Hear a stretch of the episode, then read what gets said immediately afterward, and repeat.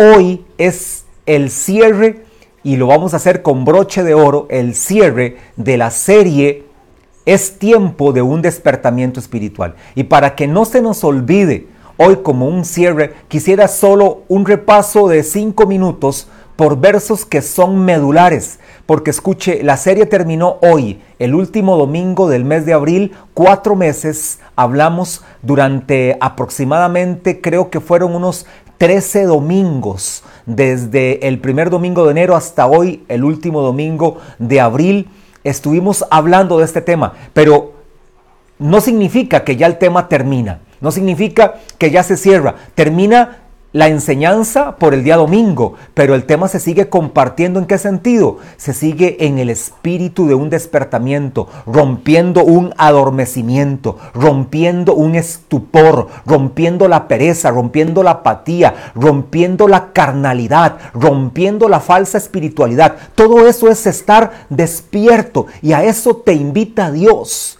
líder, discípulo, amigo, miembro de la iglesia, Dios nos está invitando a caminar despiertos en un despertamiento espiritual como un volcán cuando emerge esa este, erupción, ese fuego que está dentro y de una forma contundente hace hasta estragos. Bueno, eso es lo que Dios nos está llamando a que tú y yo, con nuestra vida espiritual activada, encendida, despierta, hagamos estragos contra el reino de las tinieblas. Y le tengo una noticia, el reino de las tinieblas está retrocediendo, se está acabando, está siendo totalmente golpeado por la iglesia de Cristo, la iglesia valiente. Así que te motivo a eso Ahora vamos a varios versos. Usted este, vaya a su Biblia, tome notas.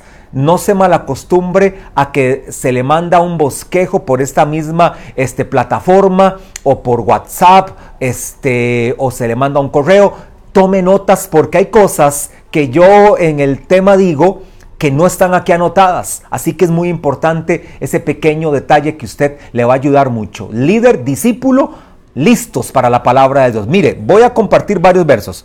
Verso para mí vital fue el verso con el cual empecé esta serie, porque me gusta que el despertamiento del cual estamos hablando como ministerio no es una iniciativa humana, no es una iniciativa del hombre.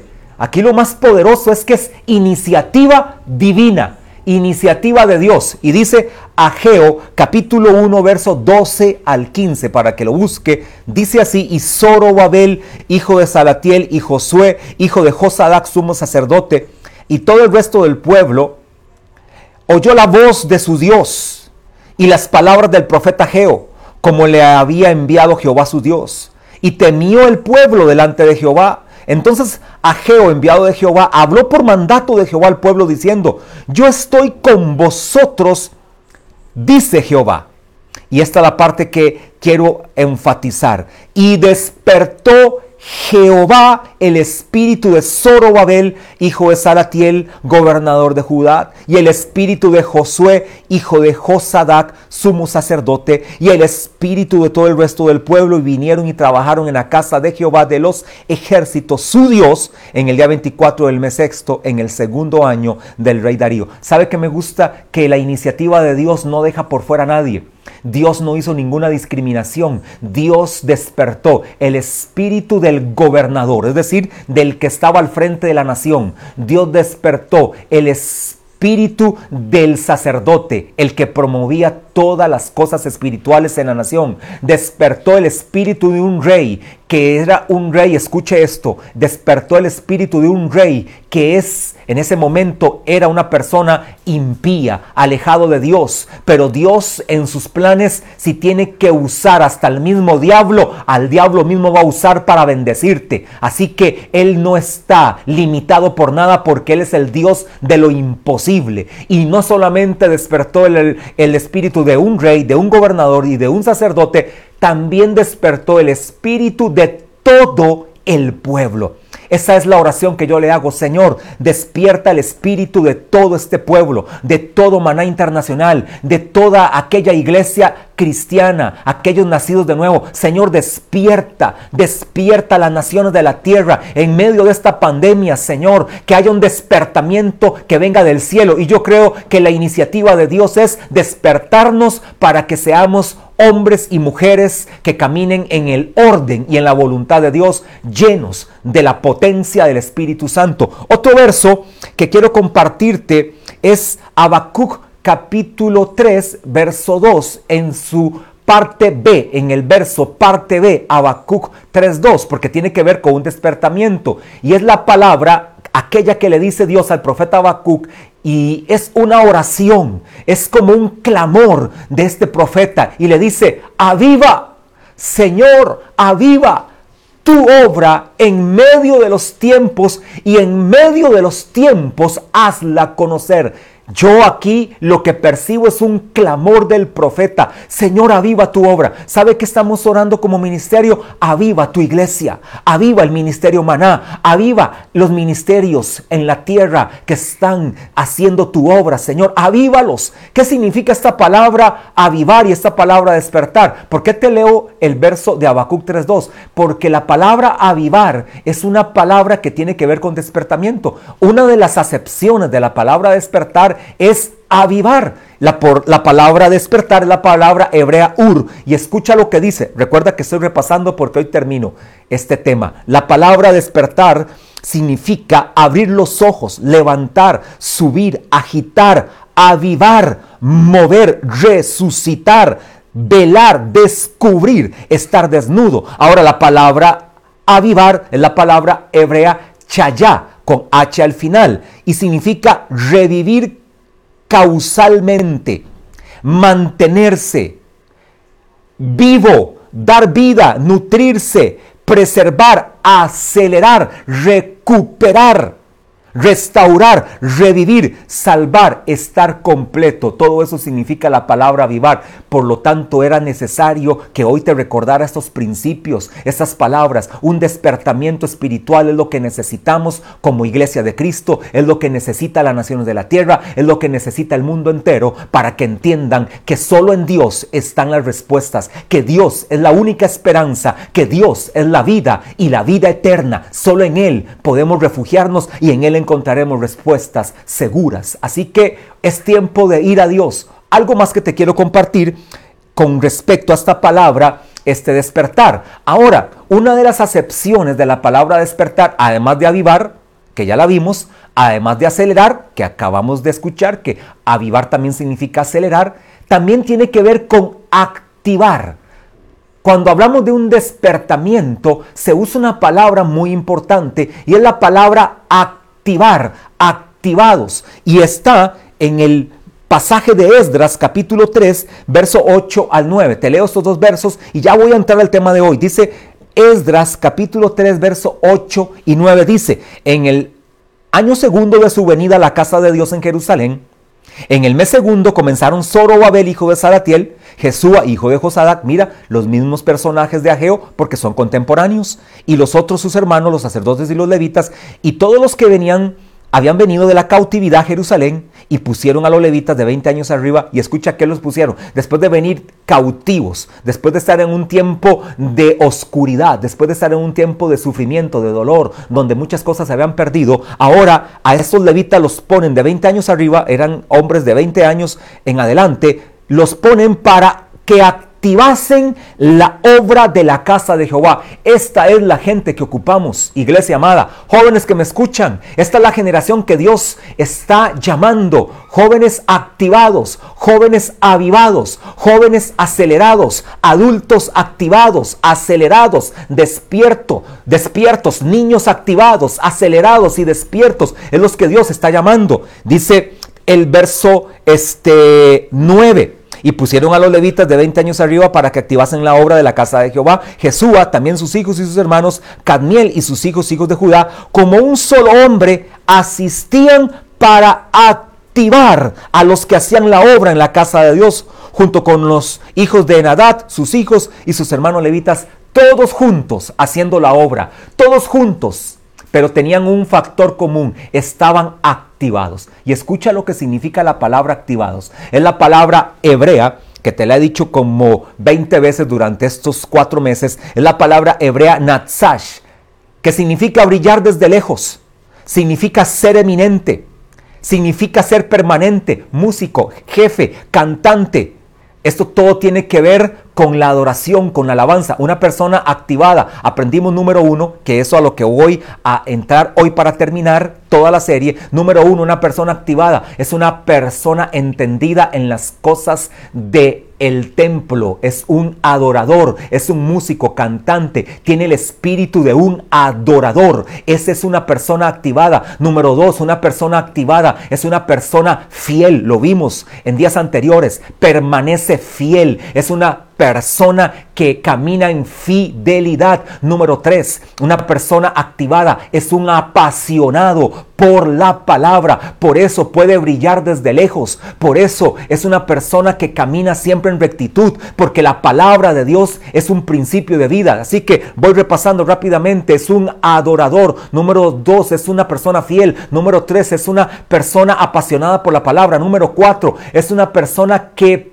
permanece en Cristo, es permanente en Cristo, no se mueve fácilmente, no se rinde ante las pruebas, no sucumbe ante las circunstancias, es una persona que permanece, está totalmente sumergido en Cristo, permanentemente metido en Cristo siendo protegido por el Padre y siendo animado por el Espíritu Santo. ¿Escuchaste esto? Una persona activada es una, una, persona que permanece en Cristo porque está siendo protegido por el Padre y porque está siendo impulsado por el Espíritu Santo al estar sumergido en Cristo. Y número cuatro, ya voy a lo número cuatro. Esta palabra activar significa también poner en marcha y es a lo que quiero entrar hoy.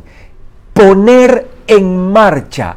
¿Qué significa o qué tiene que ver esta frase o esta acepción de la palabra activar, netzash?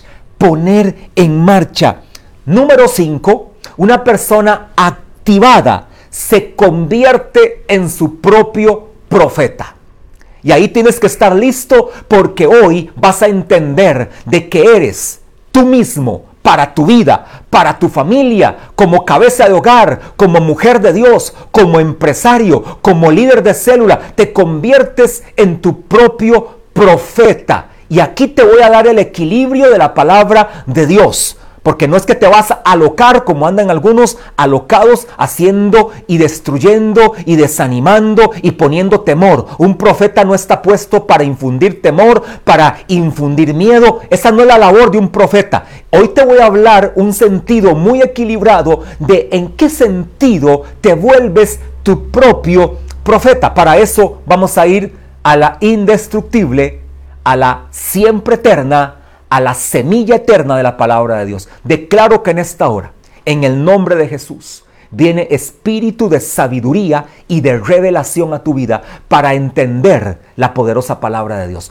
para entender cuál es la, la supereminente grandeza de su poder, para que entiendas para qué fuiste llamado, para que entiendas cuál es el propósito de Dios en tu vida. Eso hace la poderosa palabra de Dios en ti, así que estate atento hoy a la palabra de Dios.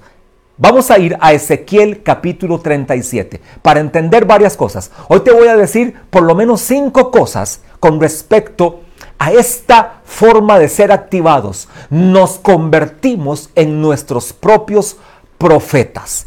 Y vaya a Ezequiel 37, verso 4, verso 7, verso 9 y verso 10. Sin embargo, voy a leer seguido hasta el verso 10 porque solo la lectura me edifica mucho. Desde el verso este, 1 en adelante hasta el verso 10. Además de que a nadie le cae mal leer la palabra de Dios, ir a 10 versos de la palabra de Dios en esta mañana. Así que estate atento. Número 1, te dije, te voy a decir cinco cosas con respecto a este, a este punto número 5 de ser activados. Hoy terminamos. La quinta forma como Dios trae esa activación a nosotros, porque esta palabra activados tenía más o menos unos cinco significados y hoy estamos con el quinto. Número uno, profetizar es decir la voluntad de Dios. ¿Escuchaste eso?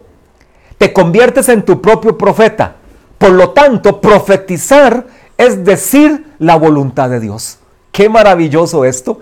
¿Escuchaste qué sencillo? ¿O ya te vistes en un terreno, este, en un estadio, en un campo de fútbol con 100 mil personas y tú dices, aquí está el profeta de Dios que les va a decir cuál es el futuro. Algunos como que sueñan con esa egolatría, ¿verdad? Donde les aplaudan, donde los bit les den este porras y aplausos. No, tan sencillo como para ti mismo te conviertes en tu propio profeta, caracterizado porque estás hablando la voluntad de Dios. Ezequiel 37, 1 en adelante dice, la mano de Jehová vino sobre mí y me llevó en el espíritu de Jehová y me puso en medio de un valle de que estaba lleno de huesos. Y me hizo pasar cerca de ellos por todo en, derredor. Y he aquí que eran muchísimos sobre la faz del campo y por cierto secos en gran manera. Y me dijo, hijo de hombre, ¿vivirán estos huesos? Y dije, Señor Jehová, tú lo sabes. Me dijo entonces, oiga, ¿quién le dice? Esto es lo importante. ¿De quién es la iniciativa? Igual, igual que cuando hablamos de un despertamiento. El despertamiento es iniciativa de Dios. La motivación a que tú te conviertas en tu propio profeta también es, también es una iniciativa de Dios. Verso 4. Me dijo entonces, profetiza sobre estos huesos y diles, huesos secos, oíd palabra de Jehová. Qué maravilloso. Oíd palabra de Jehová. En uno de los puntos que te dije de ser activados, uno de los puntos fue apasionado por la palabra de Dios. Y te dije cinco características de la poderosa palabra de Dios. Maravillosos, maravillosas cinco características basadas en Hebreos capítulo 4, verso 12. Vimos cinco características. ¿Qué es lo que le va a profetizar? Valga la redundancia, el profeta Ezequiel a esos huesos. La palabra de Dios. Escucha, tú y yo que nos podemos convertir en nuestros propios profetas, lo que tenemos que hablar es la palabra de Dios. La palabra de Dios es la voluntad de Dios. ¿Quieres caminar en la perfecta, agradable y buena voluntad de Dios? Camina en la palabra, declara la palabra, anuncia la poderosa palabra de Dios. Sigue diciendo, verso 4. Me dijo entonces, profetiza sobre estos huesos y diles, huesos secos, oíd palabra de Jehová. Verso 5. Así ha dicho Jehová el Señor a estos huesos. He aquí, yo hago entrar espíritu en vosotros y viviréis. Qué similitud más bonita la de Ageo con el profeta Ezequiel. Ageo dice, por el Espíritu Santo, y despertó Jehová el Espíritu espíritu de Zorobabel, de Josué, de Darío y de todo el resto del pueblo. ¿Qué fue lo que despertó Dios? El espíritu. Ahora que dice Ezequiel en, el, Ezequiel en el profeta 5, por palabra de Dios, así ha dicho Jehová, el Señor a estos huesos, he aquí yo hago entrar espíritu en vosotros y viviréis. El espíritu de esos huesos secos, por supuesto, estaba totalmente seco y Dios tuvo que hacer entrar espíritu. Es la palabra hebrea ruach tuvo que hacer entrar de su propia vida a la vida de esos huesos secos. ¿Sabes qué tenemos que hacer con la gente que está perdida, con la gente que no tiene a Cristo? Tenemos que ir y hablarles a su espíritu que está muerto para que el Espíritu Santo les devuelva la vida, para que el Espíritu Santo los resucite, para que el Espíritu Santo los levante y ahora sí tengan una vida y esta vida que sea en abundancia. Igual también lo tenemos que hacer con los hijos de Dios. Igual lo tenemos que hacer con los cristianos. Tenemos que hablarle al espíritu de un cristiano. El espíritu de un cristiano, por supuesto, sabemos, está totalmente transformado porque fue salvo. Tenemos que hablarle para que ese espíritu ahora sea impactado por el Espíritu Santo de Dios, para que hagamos la obra de Dios como tiene que ser, para que caminemos en la vida de Dios, en, para que podamos ser los hijos que Dios quiere que seamos. Sigue diciendo verso 6, y pondré tendones sobre vosotros y haré subir sobre vosotros carne y os cubriré de piel y pondré en vosotros espíritu y viviréis y sabréis que yo soy Jehová. Profeticé pues como me fue mandado, obediencia, el profeta es una persona obediente y hubo un ruido mientras yo profetizaba y he aquí un temblor y los huesos se juntaron cada hueso con su hueso y miré y he aquí tendones sobre ellos y la carne subió y la piel cubrió por encima de ellos pero no había en ellos espíritu. Y me dijo, otra vez, Dios le dice, profetiza al espíritu, profetiza, hijo de hombre, y di al espíritu. Oiga lo que le está diciendo Dios al profeta.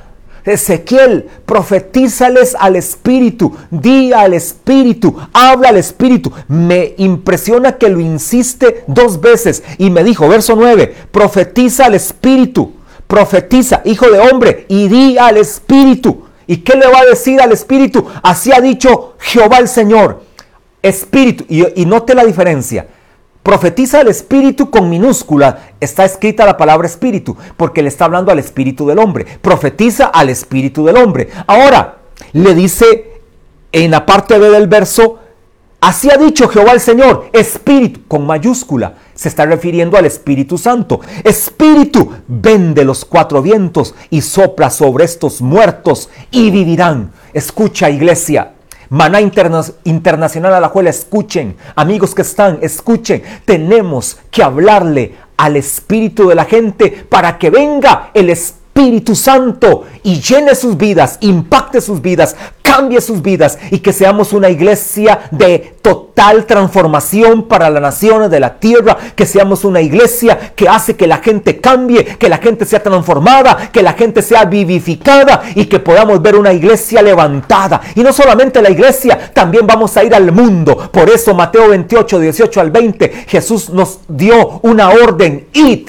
y hacer discípulos. ¿Cómo vamos a ir y cómo vamos a hacer discípulos? Con la potencia del Espíritu Santo, con una iglesia activada, con gente con espíritu despierto, despiertos por el Espíritu Santo que ya está en nosotros. Y termina el pasaje, verso 10 diciendo 37:10 y profeticé como me había mandado obediencia y entró espíritu en ellos, ruach, entró ruach la palabra hebrea, o pudiéramos decir la palabra griega, entró neuma. Y entró espíritu en ellos y vivieron. Y estuvieron sobre sus pies un ejército grande en extremo. Eso es profetizar la voluntad de Dios. Joven, esposo, esposa, niño, líder, pastor, maestro, profeta, evangelista, apóstol, como te quieras este llamar. Es tiempo de hacer la voluntad de Dios profetizando lo correcto, profetizando lo que la palabra dice, no lo que se te ocurra, no lo primero que se te sale de tu boca, no lo primero que viene a tu mente, no, es profetizar la palabra de Dios, hablarle al espíritu de la gente para que cumplamos la voluntad de Dios. Es tiempo de que se levante un ejército poderoso, los huesos secos de la gente que está sin Cristo, ese valle de huesos secos representa al mundo perdido sin Cristo. De repente ese valle de huesos secos puede representar a una iglesia que está seca, a una iglesia que está abatida, a una iglesia que no se levanta, a una iglesia que no quiere caminar en el orden de Dios. Por lo tanto, estamos llamados a profetizarle al mundo para que se levante un ejército poderoso y profetizarle a la iglesia para que se levante la iglesia como un ejército, como los escuadrones del Dios viviente. Y nosotros que trabajamos con una estrategia maravillosa de Dios, hablemosles a los cinco escuadrones, escuadrones del Dios viviente, se levantan en el nombre de Jesús como un poderoso ejército, como líderes activados, como líderes ganadores de célula, como discípulos activados, como discípulos ganadores de almas, como empresarios activados, como empresarios haciendo la obra de Dios, llenos del poder del Espíritu Santo. Número uno, cuando tú te conviertes en tu propio profeta, hablas la voluntad de Dios, declaras la voluntad de Dios. Número dos, una persona que se convierte en su propio profeta es una persona generativa de cosas buenas. Rompe con la pasividad para salir de donde está usando su boca. ¿Qué me refiero con esto? Que es una persona generativa. No necesita que venga alguien a imponerle manos. No necesita esperar que venga el gran hombre de Dios de Europa o de Australia o de Estados Unidos.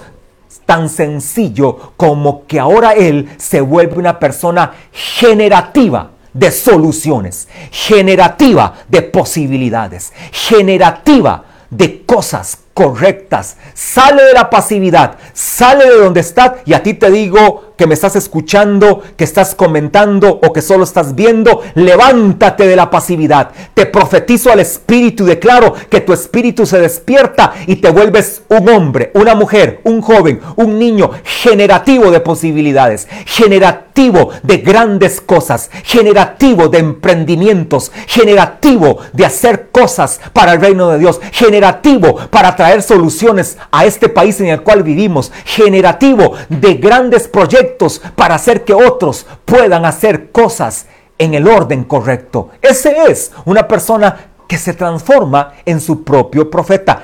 Te quiero decir, y hago aquí un paréntesis, bendigo al ministerio profético. El ministerio profético es un ministerio de Dios dentro de la iglesia. En la iglesia tenemos un ministerio profético, el cual preside mi esposa, la cual fue autorizada por nuestro apóstol para ser una profeta del ministerio.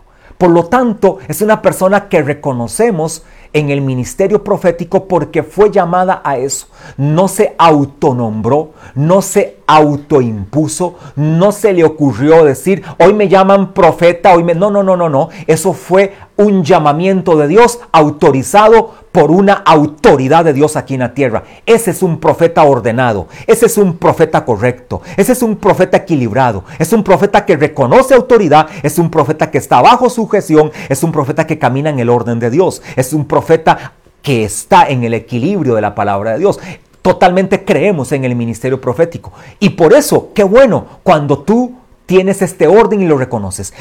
Ahora, agregado a esto, tú y yo, a través de la palabra, podemos ser nuestros propios profetas para nosotros mismos. Oiga que te estoy diciendo, para ti mismo. Y para cuando tú declares una palabra, es para traer bendición a las naciones de la tierra. El profeta es de bendición a las naciones de la tierra. Ahora, voy a lo número tres. Número uno, se convierte en su propio profeta para hacer la voluntad de Dios. Número dos, esta persona que se convierte en su propio profeta se vuelve una persona generativa de posibilidades. Ahora, número tres, aquí quiero entrar a tres palabras hebreas y a una palabra griega que tiene que ver con la palabra profética o con la palabra este o con el profeta. Y es muy importante entender esto para que tú y yo podamos también caminar en este equilibrio de la palabra. Escucha desde el idioma original tres palabras hebreas para profetizar y una palabra griega para profetizar. Escucha bien para que tengas equilibrio y no caigas en desorden. Por eso la Biblia, cuando habla de los dones del Espíritu Santo, cuando termina hablando de los dones del Espíritu Santo, el apóstol Pablo, el versículo final termina de una manera, pero hágase todo decentemente y con orden. Las cosas se hacen decentemente y con orden. Todo es con este equilibrio. Ahora hay cuatro palabras. Número uno, vamos a ver tres palabras hebreas y una griega para ir avanzando porque hoy terminamos esta serie. La palabra número uno que se usa para la palabra profetizar en hebreo es la palabra naví, que es la palabra que estamos viendo en Ezequiel 37. Esta palabra naví significa borboteo. En hebreo esta palabra naví significa borboteo. Y esta palabra borboteo significa que brota como una fuente. Habla por inspiración. Escucha esto, es una persona que brota como una fuente y habla por inspiración. Ahora, aquí te quiero decir dos cosas. Hay dos formas de profetizar. Viendo acontecimientos futuros que no tienen que ver con ellos, como lo hizo Daniel. Daniel profetizó de acontecimientos futuros que no tenían nada que ver con él. Que por cierto, hago aquí un anuncio para los takers. Van a entrar dirigidos por este, mi esposa, mi hija y el equipo Takers a una este, enseñanza el próximo sábado que tiene que ver con los tiempos finales, con los acontecimientos finales, para que usted se conecte. Si usted es un adulto, métase a Takers a la juela para la próxima semana, el sábado a las 6, porque van a entrar a temas escatológicos que tienen que ver con los tiempos finales, con acontecimientos finales. Esta palabra profetizar, entonces, número uno, tiene que ver con fluir, con manar, con hablar por inspiración. Y hay dos formas de profetizar, te dije, tiene que ver con acontecimientos donde tú no viviste en esos acontecimientos, pero también cuando tú eres protagonista de los acontecimientos. Por eso te estoy diciendo, vuélvete tu propio profeta. Porque en vez de andar pensando en qué le profetizas a medio mundo, porque mucha gente quiere ser profeta para ver cómo se desquita con alguien, para ver cómo regaña a alguien, para ver cómo este, le dice cosas para asustar a alguien. No, vuélvete profeta de tu propia vida siendo protagonista de acontecimientos en tu vida misma. Por ejemplo, estás pasivo, profetiza sobre tu vida una vida diferente. Eres una persona este, que vive en la carne. Profetiza para tu vida que vas a ser un hombre espiritual y vas a abandonar la vida carnal. Eh, eres una persona que no camina en la santidad, profetiza que a partir de hoy vas a caminar en santidad, que eres un cristiano, un hijo de Dios santo, que vive en la voluntad de Dios. Eres una persona negligente en X cosa. Bueno, profetiza diligencia sobre tu vida. Sé protagonista entonces de acontecimientos para tu propia vida que te afecten en tu estilo de vida y por supuesto va a ser de bendición para muchos que te rodean, vas a ser de bendición para el cuerpo de Cristo. ¿Sabe qué hacían los profetas de Dios? Forjaban los propósitos de Dios, forjaban destinos de Dios, forjaban éxito para sus propias vidas. Hay otra palabra que es la palabra nataf. Esta palabra nataf es la palabra hebrea nataf que significa fluir destilar gradualmente, derramar y gotear. Esta palabra destilar me recuerda experimentos que hacíamos cuando estaba estudiando química en la Universidad de Costa Rica, este, me recuerda un este, ejercicio que se hacía, un experimento que se hacía con un aparato de destilación que tenía este, en su parte inicial como un recipiente en forma de una pera, ahí se colocaban varios líquidos, este, estaban disueltos ahí los cuatro líquidos con diferentes puntos de ebullición. Usted sabe que el agua ebulle a 100 grados centígrados, hay otros que ebullen a mayor grado centígrados, hay otros que fluyen a menos grados centígrados. Luego este frasquito que tenía forma de pera tenía un tubo como de aproximadamente 50 centímetros, como por unos 3, 4 centímetros de diámetro y iba a dar a otro frasco, en la parte final tenía como un cuentagotas y caía en el otro frasco las gotas del líquido que queríamos destilar. Este tubo era enfriado de manera tal que era condensado cuando comenzaba el gas a pasar por esto, por este tubo y por lo tanto caía en el otro recipiente el líquido que queríamos destilar. Bueno, ¿a qué se refiere uno cuando hablamos de un profeta que habla palabras correctas como estas? La palabra hebrea natat. Es una persona que destila las cosas. Es una persona que pesa las cosas. Es una persona que prueba las cosas. No es una persona alocada. No es una persona que de las buenas a primera se le ocurre decir cualquier cosa y lanza palabras sin sentido. No, primero escucha bien la palabra de Dios. Hace una separación de las cosas que está recibiendo y ahora las destila para que caigan gradualmente de forma pura y de forma correcta. Eso hace un buen hombre de Dios. Eso hace uno que fluye de forma correcta en la palabra profética y lo hace para su propia vida. Yo siempre he sido del que pienso que la palabra es mi mayor consejero. Y si tengo alguna duda, voy a la palabra. Si tengo alguna necesidad, voy a la palabra. Si tengo alguna este, cosa que hacer, voy a la palabra y ella me da la instrucción que hacer. Y la palabra es nuestro aparato de destilación más poderoso, más puro. Así que usemos la palabra de Dios para hablar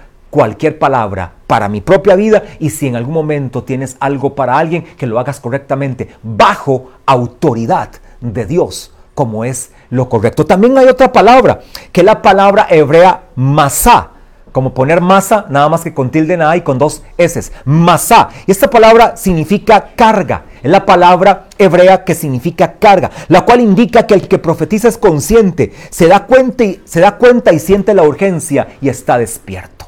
Siente una urgencia y está despierto porque lo que siente es una carga. Tiene carga por los perdidos. Tiene carga para que se vuelva un hombre, una mujer, un joven de Dios. Tiene carga de manera tal que se vuelve un matrimonio correcto, un matrimonio consejero. Hoy la pastora ha puesto a algunos matrimonios en la página de compromiso total a hablar este palabras muy bonitas, oiga, han fluido. ¿Sabe qué es lo que están haciendo? Fluir están fluyendo y le están dando consejos a otros matrimonios que de seguro les está ayudando. ¿Por qué? Porque cuando hablamos proféticamente es una carga que tenemos en nuestro corazón para hacer las cosas correctas. Tenemos una carga por la salvación. En Maná Internacional Alajuela, si hay algo que es una carga para nosotros, una carga en el sentido correcto, una carga en ese sentido profético, carga por ver a muchos siendo salvos, para que muchos vengan a Cristo, para que muchos se vuelvan a Dios, es lo que nos apasiona y queremos ver a muchos siendo salvos por nuestro Señor Jesucristo. Y número cuatro, esta palabra este, hebrea, que son tres, ya te dije tres, Naví, Nataf y Masá. Ahora hay una palabra griega que es la palabra profetes, que significa hablar antes hacia. Tiene que ver con hablar en pro de la realización de las cosas. Cuando tú te vuelves tu propio profeta, estás en pro de la realización de las cosas. No eres un obstáculo para el ministerio, no eres un obstáculo para tu familia, no eres un obstáculo para tus discípulos, no eres un obstáculo para tus líderes. Te vuelves en pro de la realización de las cosas. Por eso qué importante es que usemos esta palabra activar en el quinto significado, poner en marcha. Alguien que se vuelve su propio profeta pone en marcha las cosas, hace que las cosas sucedan, hace que las cosas avancen. Cuando Dios le dice al profeta Ezequiel, profetiza al Espíritu, ¿sabes qué le está diciendo con esta palabra, esta palabra profetizar?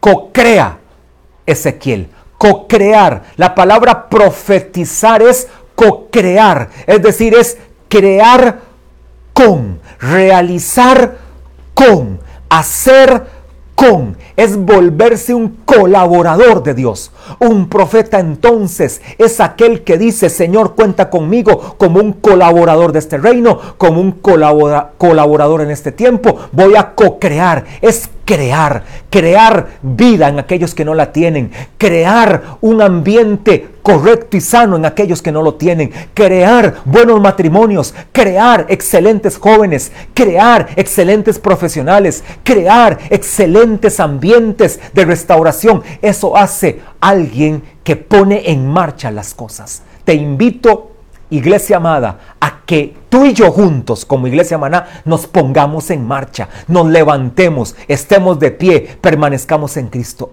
Número cuatro, también significa profetizar las promesas de Dios. Cuando te vuelves tu propio profeta, algo que vas a hacer es profetiza las promesas de Dios. No te pongas a inventar nada. No inventes lo que ya está inventado. No inventes lo que ya está escrito. ¿Para qué vas a errar? Profetiza las promesas de Dios. Profetiza que tu familia va a ser salva. profetiza que va a venir sabiduría a tu vida. Profetiza de que vas a caminar en cosas grandes. Profetiza de que vas a tener una mente activa, una mente renovada para ser un excelente empresario, un excelente emprendedor. Profetiza las promesas de Dios. Y número 5, haz una lista de tus deseos del corazón. Repásala todos los días y declárala. Pon por lo menos cinco cosas.